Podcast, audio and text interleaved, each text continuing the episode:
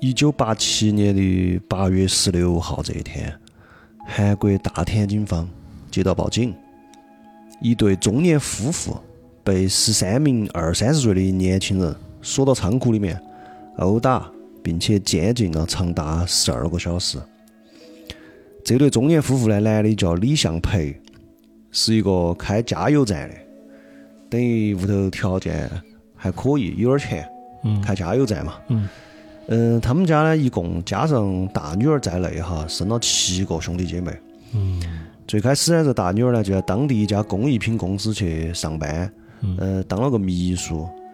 后来呢，就陆陆续续的把这家里面的几个兄妹全部弄过去了，嗯都在那个公司里面。这家公司是当地一家很在当时看来很不错的，应该说很有前途的一个呃民间工艺品制造公司。哦总部呢也在大田，它有好几家工厂，其中一家工厂在龙仁，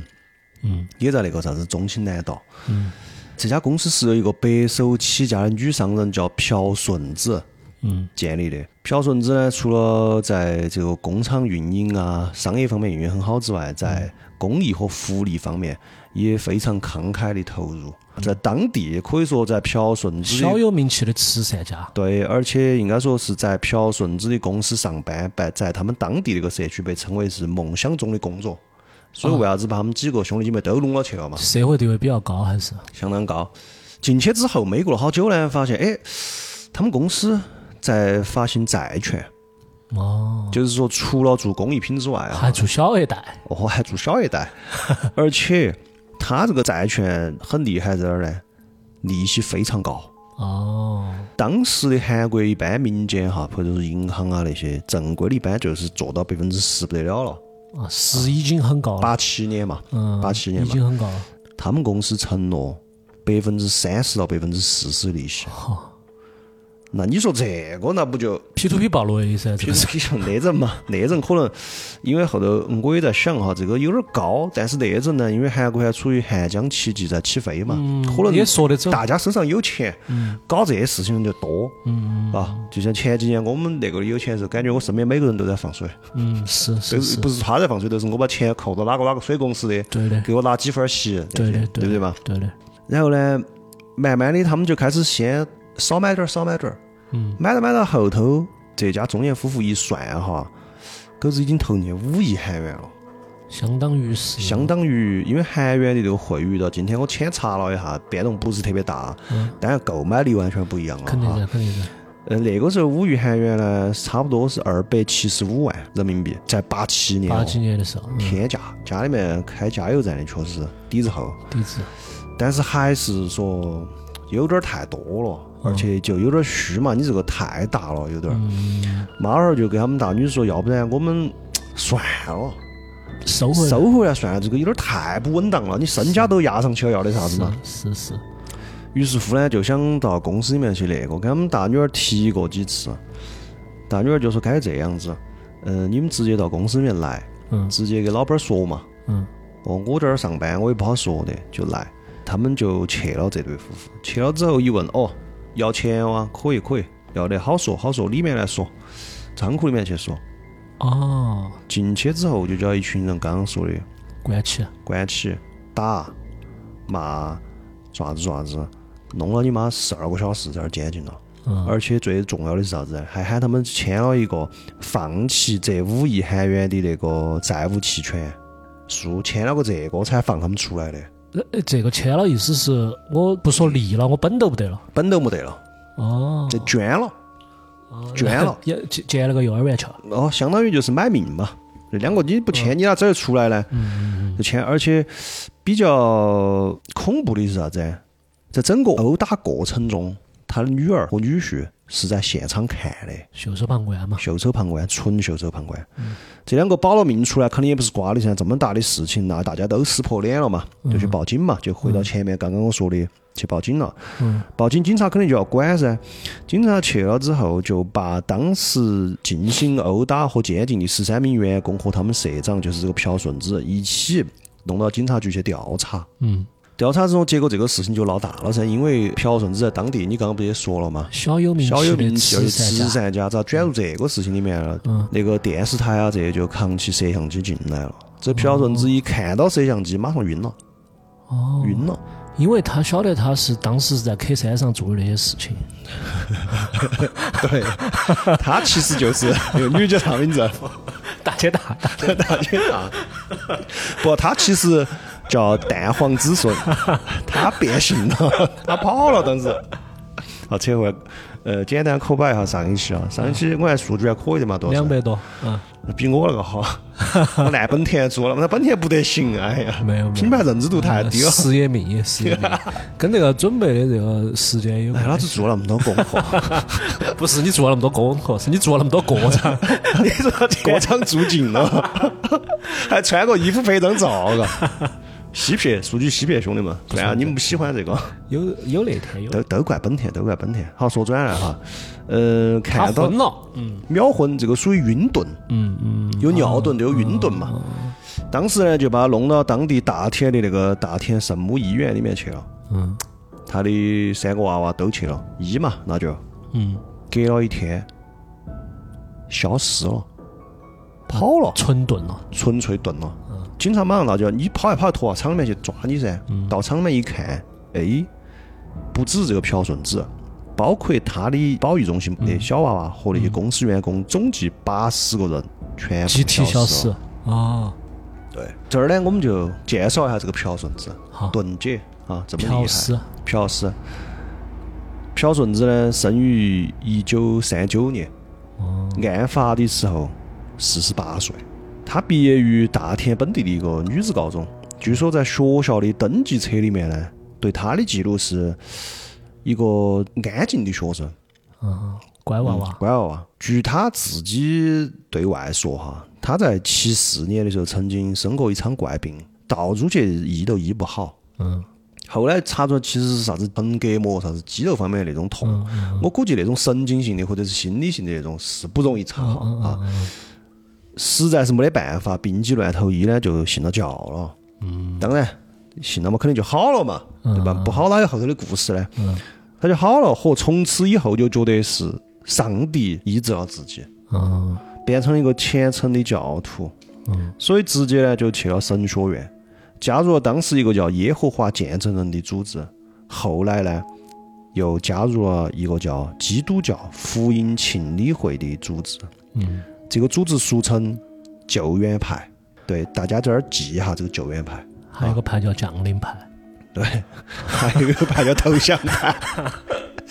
他们主要跟那个逻辑，没没，你扯到山里去了，不要不要不要扯扯回来。但是呢，嗯，在一九八四年的五月份的时候呢，朴顺子就跟他的一些朋友或者是他的亲信们，就脱离了这个救援派出来，不搞这个了，自己人家就正儿八经出来搞公司了。哦，我以为就是他另创门没，道就创立了一个叫做五大洋的公司，就是我刚刚说的那个那个呃工艺品民间公司工艺品公司。嗯对，哎，你不要说，人家这个公司做的还是有米名有眼眼的。嗯，在全国工艺大赛上还获得过总统奖，啊，对，而且还被选为当地的模范企业、优秀工艺大师优秀中小企业，嗯等于啥子呢？等于江油兰兰嘛，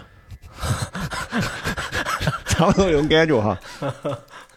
但是最屌的是啥子呢？他是被指定为八十八届奥运会的官方合作伙伴，啊不，是八十八届，就是八八年还是啊奥运会汉城吧，奥运会的官方合作伙伴。那你晓得有这个之后，肯定就不太一样了嗯官噻方。背书了噻。哦，官方背书就有点起飞的意思，就通过这个又收购了一些大田和龙仁这附近的工厂，然后除了制造业之外，还租用了一些幼儿园、疗养院、孤儿院这些建筑，就是开始从事一些社会工作。嗯而且他在当地对那个孤儿、对穷人都非常好，嗯，非常照顾他们，确实感感觉有善心。号称啥子哈？到我们这儿来的，不管是孤儿还是老年人还是穷人，只要在我们的保育院后头、孤儿院后头，即使娃子也提供市面上最贵的一双啊，八旬八干的哈。所以说，武大阳当时在大田呢享有很高的声誉。这个朴顺子呢，也是以一个成功的女商人和慈善企业家闻名的。嗯，等于中巴帅男，说儿都晓得的，三把红旗 手嘛，三把红旗手，三把红旗手，哦那种感觉。呃，这儿顺带提哈，简单提一嘴就是说，她的丈夫其实也不是普通人，她丈夫是中青南道建设局局长，哦，叫李清正、李继正。官商勾结，说官是商所以说可能要起来呢，还是能够起来的。起来啊了，起来了，呃，听到这儿呢，大家肯定就觉得这个好像都一切还是很正常。早年家了教，后来就出来了嘛，人家老老实实做生意嘛，嗯也做得很好嘛，而且又搞慈善啥子都没问题。但这儿回到之前，那伙娃儿打他妈老汉儿的时候，他女子和女婿在后面看，嗯，都没上去帮忙，这就是为啥子呢？这就要有个问题了，五大洋是啥子意思？哪三个字？五大洋七大洲。哦，那个武大洋。嗯有一天，这个朴顺子就给他们那里面说，武大洋是啥意思呢？很简单，我是统治武大洋的人，将来的某一天，我将要统治整个世界。哦所以说。这家表面上看上去是制造民间手工艺品的公司，实际上是一个坚持世界末日教义的邪教。而这位经常帮助贫困户的慈善企业家，则是邪教教主朴顺子。哦，这就是我们今天要讲的韩国五大洋事件。这里是野地电波，我是 Y。我是啊杜老师，今天这个 标题出到中间可以吧？啊，拖这种拖了点感觉久，你懂了嘛？我本来以为你要讲那个巴以冲突，今天杜老师一来哈，开始我就告诉我很神秘，我说你先等一下，先不要叫台号，先不要介绍你。他说你有啥子哦？ 我说我今天导演想把题目放到中间来写。 是是是是是，有一些巧思在里面， OK，嗯，这个呢就是前段杜老师给我介绍了一个纪录片嘛， 对吧？哦，我我是以为你没看，啊我看了，看了，看了。你第一个介绍那个确实没看，第一个就曹是俊光他们看那个嗯我没看。哦，二师兄嘛，你说的 是，你都莫标人家了嘛！我说个名字，大家不晓得他是哪个，你非要说他是，就是那个绝对领域的二师兄嘛。哦， OK，那我们又说回来，刚刚说他扯这个是跑了嘛，嗯，对吧？跑哪儿去了呢？这个朴顺子，时间来到八七年的八月二十九号，嗯，其实没得几天，就是四天过后，二十五号消失的嘛。嗯，武大洋有个员工叫金先生，就来到京畿道的龙人工厂另就是另外一个厂哈，发现厂里面的一个厂房天花板塌了，哦，他就跑去看，嗯，然后一看发现上面有很多尸体，哦，他吓惨了，他就赶紧通知了老板儿的老公，就是那位局长。嗯，建设局局长，对，这位局长在当天的下午四点左右向警方报案。这一场事件，现在我们可以说是大屠杀事件，才被世人所知。哦，对，根据案发现场的人和负责的警察的证言，哈，天花板上的情况非常吓人。嗯，有好多人呢，我先说哈，一共死亡总数是三十二人，一共是四名男性，其嗯中包含两名工厂的经理和朴顺子的两个儿子，哦其余都是女性，包括朴顺子本人，哦，他也死到里面她了，也死到里面了。哦，这个上面的尸体是分成了两堆，上下两是堆左右重起的，人堆起的。哦，两堆，对，我们会把照片，这个我就不放了，因为有点惊悚，哦而且还有一个有可能过不到啊，反正大家去想象吧。我我尽量到时候看找不找得到那种动画模拟图，嗯，放那种就不放原反版正的就是了两堆，两堆，一堆是十九具，它大概是啥意思啊？就是下面比如说躺五个，五个身上又躺四个那种感觉哈，叠起来了，叠起的。一堆十九具，一堆十二具，这儿差一个，没错，还有一个男的，就是那个李庆书这个这个工厂的经理，他是在旁边自己一个人吊死到房梁上的。哦，就是一一堆加一堆加一个，对，嗯，对。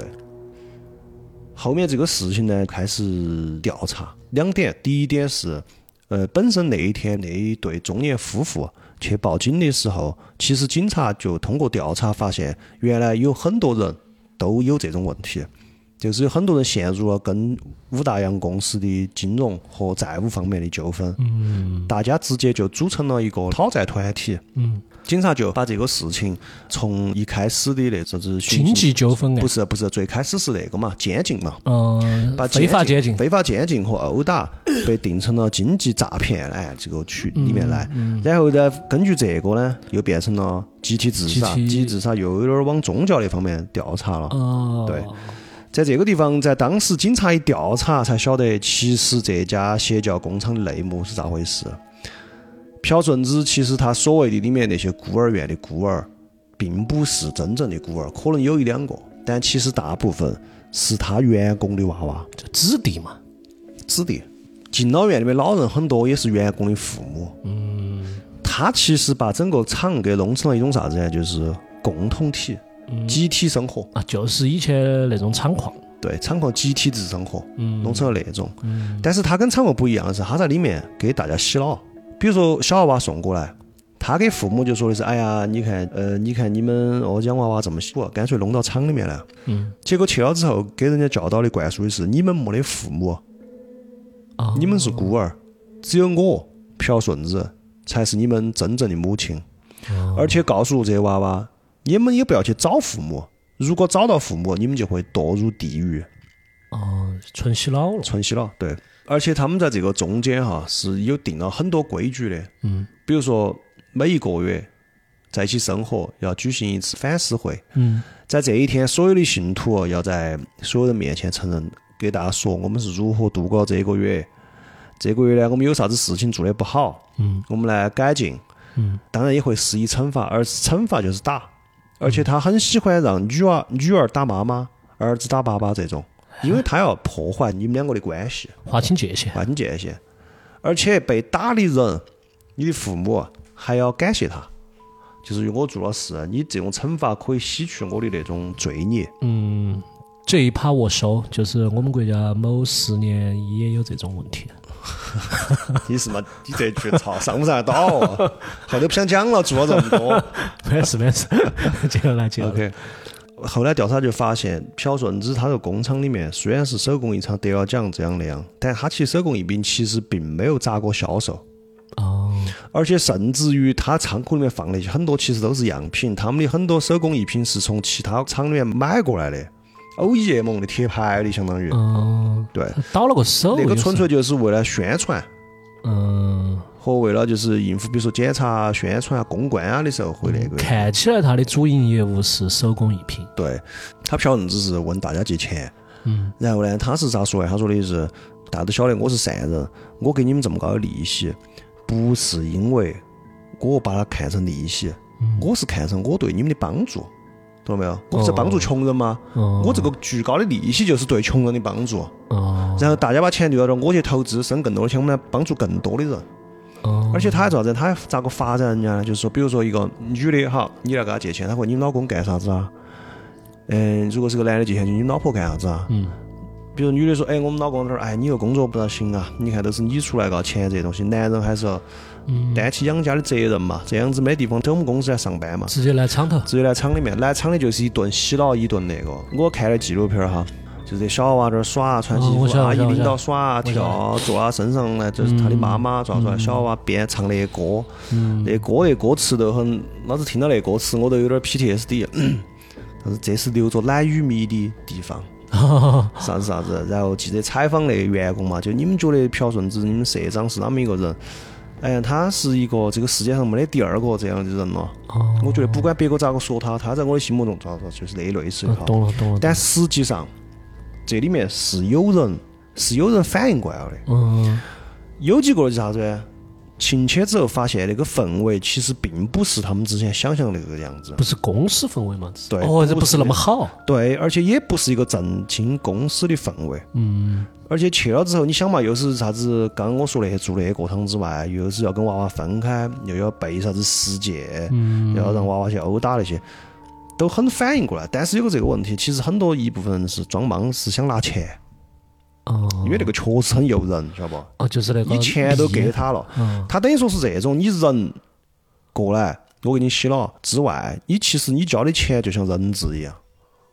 嗯懂了没有？嗯嗯你的钱，你本金在我这儿。嗯，或者说你钱是在你那儿，你人也是人质，哦，就是小额贷款公司，你就直接进去打工去了。对，你要走，比如说你要走，那你钱咋弄呢？啊你想不想这个钱？你本金拿不拿回来？嗯或者啥子？嗯所以说当时哈，很多人怀疑，但是一直没有破。朴顺子在债权上是借了很多钱，嗯但是啊他从来没有逾期过一笔，嗯确实那个也利正息常是按时给了的，因为用本金给嘛。嗯对吧？慢慢的，他这些信徒也好，他的公司员工也好，都开始往他们身边的人也来借钱，就是加杠杆了。开始嗯 武大阳的鼎盛时期，一部分人没有怀疑他，第二部分人就算怀疑他，也因为有利益关系没有去戳破他或者发生任何冲突。啊嗯这个庞氏骗局就这样子延续下去了。嗯对吧？但是这个时候他借的数目还不是很多，就是慢慢在发展，嗯一直到啥子时候呢？一直到一九八六年的四月份的时候，嗯他是当时想过试图跟日本的有一家啥子电子元件制造商合资生产电子产品，哦他还是想走点正道。还是想挣点钱嘛。嗯他肯定最好的就是能够赚得动嘛，嗯免得最后因为庞氏肯定会雷的。嗯但是如果我能做一些投资，能赚些钱，那至少离得远一点，儿，离得远一点儿也至少能让我聚集更多的钱过来，嗯对吧？他当时是投资了七亿韩元，这个在当时也是一笔巨款。嗯刚刚我们说的五亿是两百五十多万嘛，嗯就差不多是五十多万，五十五万，嗯，七亿就是呃三百四百万将近三百八十多嘛，嗯将近四百万。结果呢， 黑吃黑了，交给哦，日本那个公司也是他交给骗了。嗯哦，也是皮包公司。哦，因为他懂啥子做生意嘛，他一个搞邪教的，蛊惑人心可以，这生意上的东西根本就不得行。嗯所以当时也不晓得到底是日本黑帮把他骗了嘛，还是这些中间的川村儿，这韩国川村儿嗯嗯把他钱吃了，反正他就被骗了。所以说，为了弥补这个损失，他就开始发行量变大了。嗯他当时就要求他的追随者要大量的给他们的亲戚推销他们的债券，而且他除了这个之外，他还会去以经营贷的形式，嗯还有一些啥子抵押啊这种，就是各种只要能来钱的，他都做了。嗯到了最后的时候呢，一共是他的债权人是有三百名，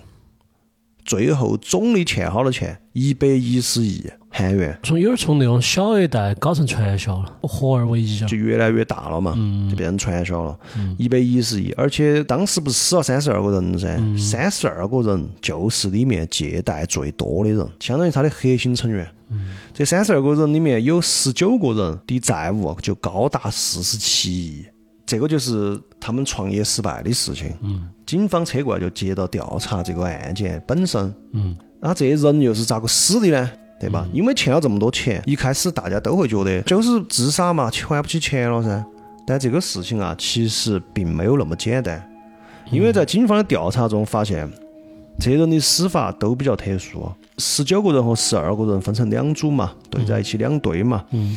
其中呢，鼻子和嘴巴都塞满了纸巾。最重要的是啥子呢？在清理现场发现了一张纸条，啊纸条高头写了很多话。这个纸条上的话，它是前后没得逻辑，但是它很像是那种小的时候传纸条，你传过来我写一句，我传过去写一句。哦，对我懂了懂了懂上了。面写了些啥子呢？我给大家念一下：因为他们都把我卖了，永远不要闭嘴。他已经昏迷不醒了，从四个小时前开始，大约有五个人走了。你要一口咬定，来的时候这都是计划好的，在圣灵的引导下坚持下去。应该在今天之内都会走吧，千万要闭嘴。据说三友现在也很难哦熬，如果社长出面，事情就会得到解决。这里面有个词哈，记到山友，嗯山友哈，是这大山的山朋不友不，的三三个朋友那个山友，友哦，，山友。嗯，警方通过一系列的这些东西，判断出了他们最后的死法。警方最后裁定是，首先朴顺子嗯是第一个死的，因为他的身体腐烂程度最高，嗯，而他且死亡时间是最最早的。早的。嗯，他们最后复原过来的是朴顺子先让厂长李金树勒死了自己，随后又勒死了他的两个儿子，嗯然后挨到挨到把剩下的全部勒死完，让他自己上吊。直到今天，这个其实都是韩国警方给出的最终的结案认定。嗯但实际上，这个从一开始到现在都一直充满了争议。我对们啊今天主要也就是讨论一下这些争议和对对对那个问题。我也觉得是，你先说下啊你的想法，就你听到这个，你直觉上你觉得有啥问题？我直觉上觉得，如果是死的话，哈，就是我纯粹是我要自杀，我不一定是欠钱最多、暴雷最多的那么多人，就这两个有点儿矛盾了。就是我理解的是，他们去要债，要债的时候呢，我我还原一下我自目前想法，要债，要债的时候呢，又遭打，又遭绑起了，又遭非法拘禁。又遭非法拘禁，他是绑到一个二楼的一个阁楼上吧，我猜的是。然后人太多，后头他们就压垮了。然后中间因为断水断食之类的问题，然后大家死而但是，我看我听到你刚刚说的那个小纸条哈，我觉得他们这些人不光是债权人，就不光是被欠钱的人，嗯他们也是信徒。就是信徒，啊对他们也是信徒，所以说感觉又有点儿像是自杀，又有点儿像是确实后头被逼得断水断食了，没得生命迹象。我来给你一一解答嘛。好嘞，呃，首先，切，确实这伙人呢是他的最核心的信徒，啊哦他把自己两个娃娃、三个娃娃都带起的。嗯，当时实际上，警方还在旁边，就是仓库后面一块空地上发现了另外的四十几个人。你记不记得，一共八十个人都消失了？哦哦，，对那些人，当时后面被解决了之后没死嘛，他们不晓得那三十多个人死了，还觉得很就是有点啷种呢？哎呀，我不是核心成员，对对哦，咋是咋我没在那儿？咋我没在那儿？教主没把我选起。哦，然后呢，他们去的时候，实际上当时是呃坐了几个面包车，嗯，跑了好几趟把他们拉过去的。嗯据当时在出发那个场面的员工说的，看到他们是有说有笑的，哦，而且一边还在说啥子哈利路亚呀，什么什么，就是感觉要去某一个地方完成一件很重要的事情，很开心那种。嗯第三是当时他们在厂里面，就天花板下那个厂里面，嗯有一个女的是在给他们送吃的，哦姓金的一个女的，那个女的负责那个厂里面的伙食的，那个女的在给我们送吃的。嗯呃，那个女的说第一天去了之后，他们并没有上那个天花板，嗯他们第一天是在食堂里面地下打地铺，啊，第二天才开始上的天花板。吃这个问题，他们咋解决的呢？就喊这个女的每一天早上八点钟给他们送饭团，嗯哦，送饭团只吃送一种东西。其实他们带了一些泡面啊这些上去，当时在那个上面发现了五香拉面，但是呢没咋吃，那个是要泡嘛？而且有水嘛，而且那些送上去的饭团很多也没咋个吃。嗯警方当时就很疑惑这个事情。后来他们的解释是啥子呢？就是说那个上面其实很热，嗯八月份的时候。嗯，其实很热，当时警方在白天上去操作的时候，说的上面至少有四十度，嗯，就说人上去之后，大部分人其实身体出现一些症状，他吃不脱下去饭。水啊之类的。啊，而且问那个给他们送吃的女的，女的说他们上去了四天，嗯呃，三夜嘛，四天，嗯从来没有下来过。嗯那就问他干啥子呢？这个头就是他们白天就待到，嗯偶尔会听得到这种敲击的声音，嗯这种声音，嗯或者是有哭泣的声音。嗯，但是呢，这个就以为他们是在啥子祈祷啊，或者是干啥子。念经。对，警方最后给的其实就是一个集体自杀案件，嗯这种在邪教历史上很多。当代现纪录其实就想集中讲下这种大规模邪教徒死亡的案件，我认为都是献祭，因为自杀自愿的嘛，对对对吧？一部分人其实是不同意自杀这个案件的，啊，当时的有几个国会议员，嗯他们就认为这个事情太诡异了，嗯有很多疑点，嗯，比如说，疑点一，疑周恒，这三个字我给大家解释一下，疑就是自缢的疑，就自己把自己吊死那个疑，嗯周周围的周，嗯痕迹的痕，不是那个厂长那个男的，他一个人把自己给吊死那儿了嘛？嗯警方一推断的复原是他一个人把剩下的三十一个人全部杀了之后，自己上吊吊死了。OK，我先不说能不能在那个狭窄的天花板一上这个么人杀操三作十，多个，对，而且杀那么多人需要好长时间。嗯首先他杀他自己这件事情就过不去，为啥子呢？我刚刚说的一周痕，一个正常的自己把自己吊死的人的一周痕，他的后脖子上面是不会有勒死的痕迹的，因为人是吊起的，嗯一吊之后后脖子就会空，嗯不管你绑得有好紧，嗯这是第一。一个被绞杀的人，就是被人勒死的人，才会出现三百六十度的一周痕，而这个东西就出现在了这个厂长的身上。哦，对，这是第一。第二，你不是说这个，我们到时候会放图哈。我尽量不给大家找原图，我们找动画示意图，你就更直观一点儿。你杀了三十多个人，全部是绞死的哦，没有啥子凶器哈，就是全是勒死的，身上都有那个一周痕。嗯你手上的皮肤会不会有磨损？嗯，对对对对，你拿麻绳去勒人家，嗯嗯，皮下会不会有出血？嗯，他没得，因为你勒的时候，他肯定要挣扎，力是相互的。对你他一挣扎，你手上就别有，就算不挣扎，你勒人你要使劲去勒，我们就我们随便拿个东西，拿个绳子去去绑个东西，绑久了身上也有痕迹噻。绑三十多道啊，对啊哪们都有，对，第三是啥子？朴顺子就是教主的头部，后来解剖的时候发现有钝器击打造成的皮下出血。哦，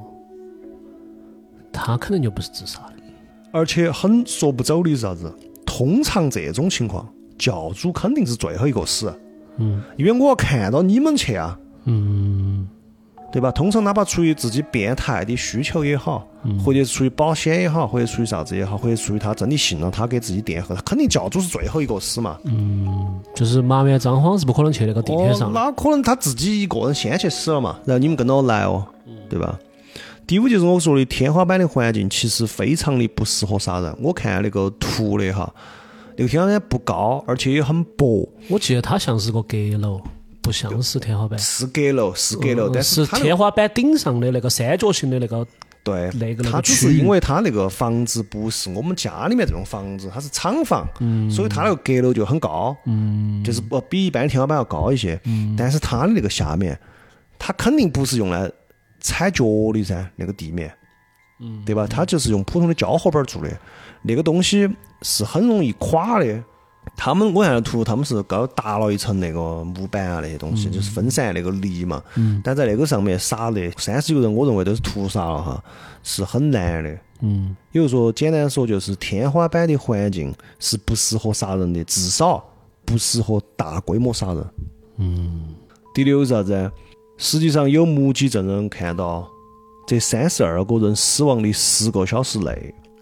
有面包车进出过两次。嗯，这个地方就说明给出了大家另外一个推断，就是其实有一个，你记不记得我刚刚说国会议员？嗯，他一直在重申，他们有一种另外的说法是，这伙人是被谋杀的，然后被手动搬到那个上面，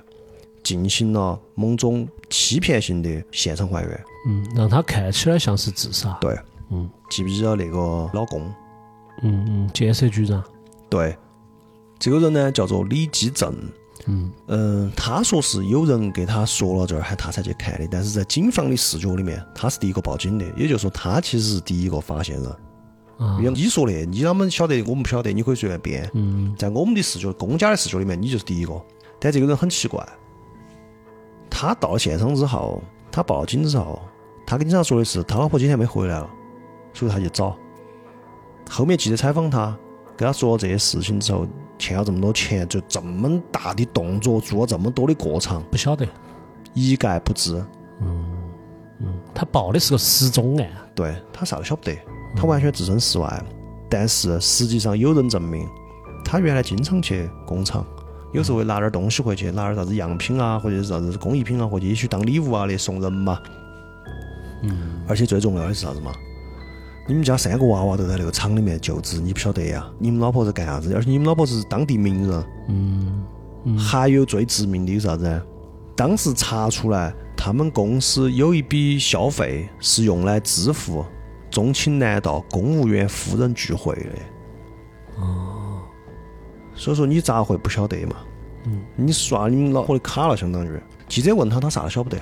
他们老婆那么多钱，欠一问了三不知啥都晓不得，我啥都晓不得。我娃娃刚刚死了，我那个我老婆也死了，你我现在啥都不想说。心情沉痛，不想说。对，所以说这个人就把自己撇得非常非常干净，这点也非常的不自然，而且他又是第一个发现的。你记不记得之前很多起都是这样嘛？老公先报警，嗯现在经常都成了那种，只要是两口子妻子失踪，第一个绝对先怀疑老公。嗯嗯，你第一目击证人很有可能就是你杀的，就是嫌疑人。那么这几点加到一起呢，其实就引出来了另外一个说法：朴顺子实际上在当年并没有离开救援派，他只是出于某种原因假装离开了那个救援派，出来建立了五大洋，实际上是救援派的一个分舵哦，支教派。而朴顺子其实是负责救援派在大田地区的融资的。哦，它高头还有对，也就五大大洋国其实是救援派的伪装的分支，用来吸收外界的资金。下属企业嘛，对，这儿就牵出来另外一个人了。我们刚刚说的三友，三友就是救援派的其中一个资产之一，而救援派的老大叫做于炳彦。嗯，这个于炳彦除了三友之外，他最大的公司叫世贸，世界贸易，对，就那两个字。嗯然后英文是 S E M O，我不晓得，经常去韩国的朋友有没有晓得这个？ Simo 现在都在，哦现在在我马上去韩国官网查了的。他现在它还是个大公司啊官网看不出来哈， 也许是渠道公司。它主要啥业务呢？现在海洋精华的化妆品，嗯嗯，啥子鲨鱼油嘛那些那类保健品，嗯，空气清新的器材可能是啊，因为我机翻的韩文我看不懂就这一类嘛，这类。然后还有个啥子？非转基因的一个购物网站，全卖的吃的呀，那啥子，嗯，发觉有个问题没？都是智商税高频发生的领域，有点像那种保，健品嘛，啊，对对对对转非转基因嘛，对，对就是那个传销组织比较爱卖的这一些产品，哦，他现在都在啊，现在官网都在，现在也买得到。然后他们公司呢还开了很多啥子咖啡店啊、这样店啊、那样店，嗯，还有一些其这种业务，而且说来很好笑，那查了他之后，他肯定不承认噻，就在五大洋发现了他们很多他们公司的名片啊，或者是啥子，嗯就感觉他们经常有人会在五大洋那边去那种感觉。第二，的确有一笔资金是给到那边，就是除了私下没查到的哈，就是查到的明面上的都是有的。嗯，有一个四亿多韩元是给了他们那边公司，而且于炳彦的当时有一个秘书是出来指认他，其实一直这边都是他的一个分舵。这边把钱收了之后，每次只要集到十亿、二十亿的时候，就会以开发费的名义汇给三友，但是不是直接汇给于炳彦本人的，嗯是汇给于炳彦的一个秘书叫宋子华，嗯财务嗯，但它其实还是个公对公的转账，不是公对公的转账，公对私嘛私，下私下的哦私下的，这个是他的秘书报出来的，公对公的只查了一笔十亿多，哦，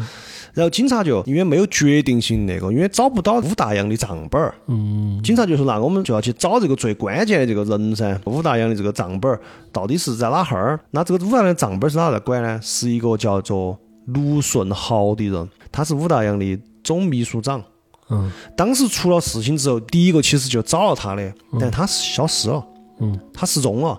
电视台啊那些还带起摄像机去他们家采访他妈，嗯，他妈就说你出来不要躲，抓子抓子，你如果这样躲，大家也会就会把账全部算到你头上。害怕的话，在兄弟家躲几天，你就出来吧，把话说清楚，啊大不了就坐牢嘛。嗯这个人一直没有出现，很神奇的是，一直到一九九一年的七月十一号这一天，嗯有六个人跑到大田派出所自首，自称杀死了卢顺豪和另外两位要害员工，发现没有？又断了线索。嗯，等于说警察刚刚要找这个人，嗯因为他的手上掌握着账本儿，他就消失了。嗯刚刚要去那个时候，有人直接出来承认就是他们把他杀了，而且编了个啥理由呢？说的是当时他们在开始集资的时候，卢胜豪就发现事情不对了，想跑，嗯想脱离他们这关系。嗯，那在他们那种企业里面，肯定不可能让你跑噻，他们就把他给杀了。其实，在之前就把他给杀了。嗯，但很有意思，这六个人是过了几年才出来的，嗯而且据当时警察回忆哈，就是这六个人的口供受过训练，嗯。是练习过的。我觉得这个有点常规剧情呢，就是每当找到一个线索的时候，砰断了就，断了。背后有更大的势力。对，嗨，我跟你说，你说到这个啊套娃、嗯等到你们把这两期全部讲完，下一期我会详细的讲下韩国这个套啊，真的太厉害了。就你觉得这个就是他了，他后面还有一个嗯，永远有更大的哦嗯韩国好不了，那是真的。我这两天看这个资料，我发现好不了，没法，哪个桥都没法，晓得不？它是系统性的问题，是是是这个线索就有点断了，就没有新的进展。嗯这个案子实际上在八七年、八八年和九一年，因为他们进行了那个政府的那个政权更迭，他总统都换了，嗯嗯，全都换和卢泰愚陆太宇对，换了更迭之后就重新弄一次，一共是重新审查了三次，嗯，但是每一次都是同样的结果，就是啥子？就是一起与外部势力无关的集体自杀，而且与所谓的救援派也没有关系。嗯，这个于炳彦最后就只是因为其他的啥子诈骗涉嫌判了四年。嗯，对，说到这个于炳彦，我们就再多扯两句。这个于炳彦呢，出生于日本京都，哦，一九六二年的时候，他与他的岳父全信灿一同创办了这个基督教福音庆理会，就叫救援派。嗯，七十年代后期就经常以为信徒谋职位为名向信徒收费，实际上呢，慢慢的就要创业自己的事业王国，那他就是老搞这一套，老搞这一套的。一九七八年成立了三友贸易，嗯就是我们刚刚提那家。嗯一九七九年成立 SEMO 集团 （S.E.M.O.） 嗯世贸集团。嗯一九八六年，于炳彦获得了汉江邮轮的运营权，保健食品、邮轮、造船、海运、化学领域等都在做。嗯，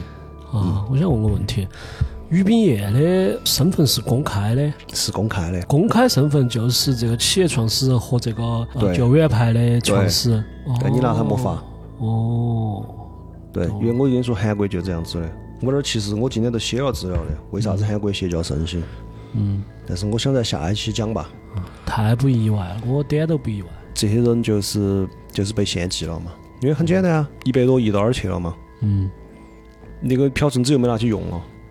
他自己生活是很简朴的。他当时记者采访他的时候，他说：“我第一对挣钱没啥兴趣，嗯第二对女人喜欢的，他原话哈，女人喜欢的首饰啊这些也没得兴趣。嗯这些当然可能是假的，但是为了维护他说的这个形象，他日常的生活是很节约的，就是看起来是很朴素的。嗯那你一天又在厂里面生活，吃也吃不到啥，穿也穿不到啥，用不到啥子，一百多亿这儿去了，嗯就变成了某些人嘴巴里面的吃的嘛。嗯变成了某些人纸醉金迷的生活嘛，全部收到高头去了嘛。底下这些人就是柴火啊，就是被献祭了啊。就朴顺子，其实他也是一个很下游的一环，对，甚至是我记得我当时看那个纪录片的时候，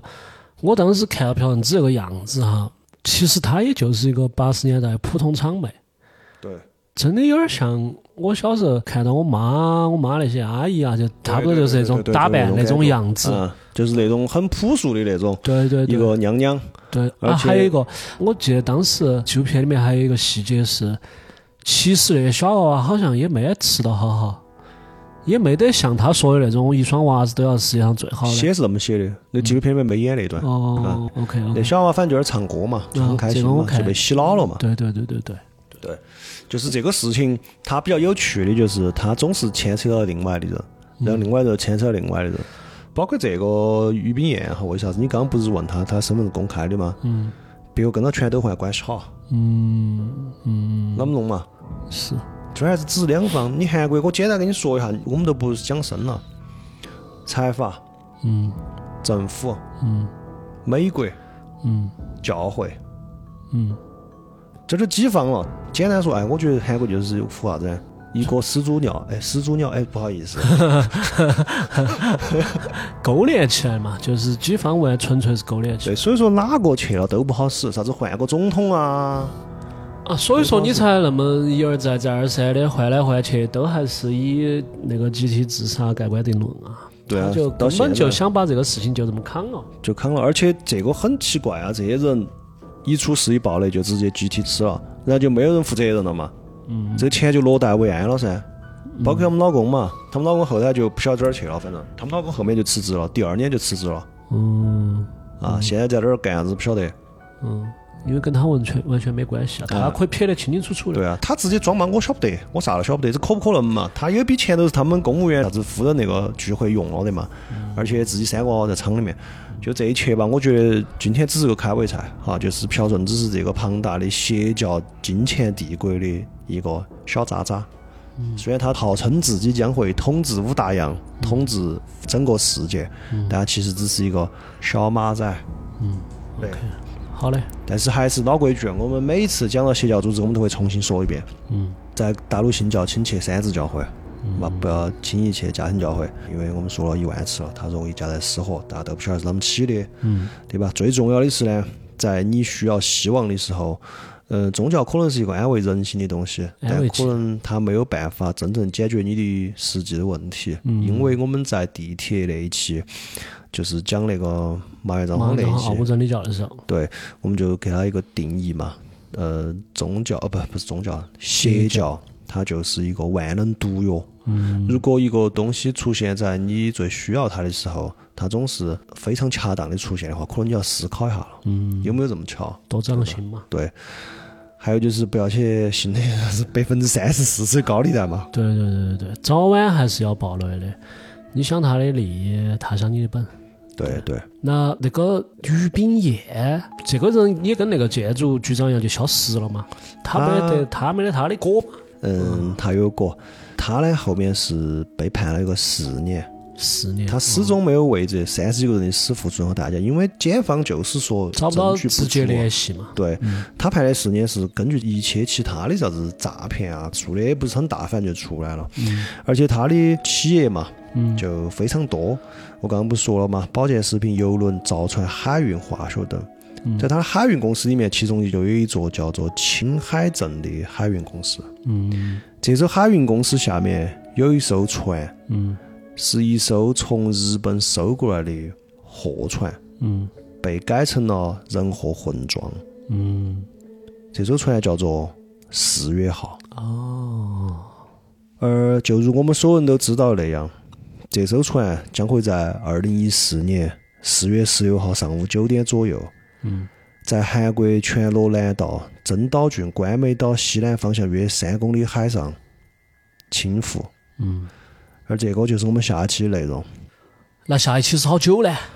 哦，那这下一期我们确实中间要隔两期， 啊，呃，因为两个原因嘛。第一个是杜老师呢现在微粉有点多，嗯，老是听我讲，数据又不好， 先进喜欢听数杜有点压老不师到讲。场 子哦，呃，要给这个杜要老师改成地电台了。 地电 波，野电台，地野电波，地野电波，不能叫野地，歪在底后面了要。杜老师呢，现在我跟杜老师这样子的，他讲一期，我讲一期，这样子呢，因为杜老师粉丝多嘛，哎呀，哦，免免得尽是我讲，酸唧唧，所以说下期是杜老师的内容，然后我这个是一个合集嘛，我就只能往后烧一下。而且我们这儿还给大家，因为最近前面不是做了几期有点玄学的嘛，我发现呼声很好，嗯嗯，数据还可以，大家很喜欢，尤其是留言的哈，经常给我们留啥子，请多做点神秘内容。但是我跟杜老师呢是有一说一哈，我们两个不是很专业，是的，呃，我们每次呢也是现去学的，嗯现看现学现找的啦。我是这个东西真要讲深讲有意思的话，我们是觉得要整个专业的人来。嗯结果我们这次真的给大家找到一位新英雄啊，哦，别个是个业内人士，很专业，有点所以我们会给大家录两期，然后会插到这个中间。也就是说，我这个当代现纪录的下期四月号事件会是两期以后。嗯今天这一期我放了杜老师一期，新英雄专业老师一期，然后就是我的那个当代现纪录下期。 ，OK，哦，就这样一个安排哈。嗯、我们呢，反正将来这个节目的形式，我们多尝试嘛，嗯对吧？不管是新的人也好，还是我们自己讲故事的方式也好，今天我故意我就想试一下，尝试因为每次呢，我都自己都会觉得一开场的时候，我跟杜老师先叭叭叭叭叭叭半天，嗯然后给大家说好今天这个故事是啥子。我今天就不想这样子，嗯就换成先讲故事，在中间扯一下，再接着讲。嗯呃，你们如果有啥子喜欢的方式，这个都可以跟我们交流哈，我们再尽量多尝试嘛。嗯最主要的是服务好听众嘛。对的，所以说就是敬请期待嘛，然后有啥子就多留言多分享噻。哦，还是那句话，KPI 完成一下嘛。嗯哎呀，人家不敢高声语都有破千了。 不说这些啊，不说这些，人家破该破就该破。我们多少还是觉得应该跟上他们的节奏噻，对吧？嗯好嘞希望大家多给我们推荐一下嘛，谢谢大家。本来四川话，哎呀，恼火，这个那个平台根本不给我们上推荐的机 会，是，我们只有靠地推 了，只有靠人传人，靠口碑。嗯哦，那就这样子哈，我们下期再见。这里是野地电波，我是 Y，我是杜老师，拜拜。拜拜。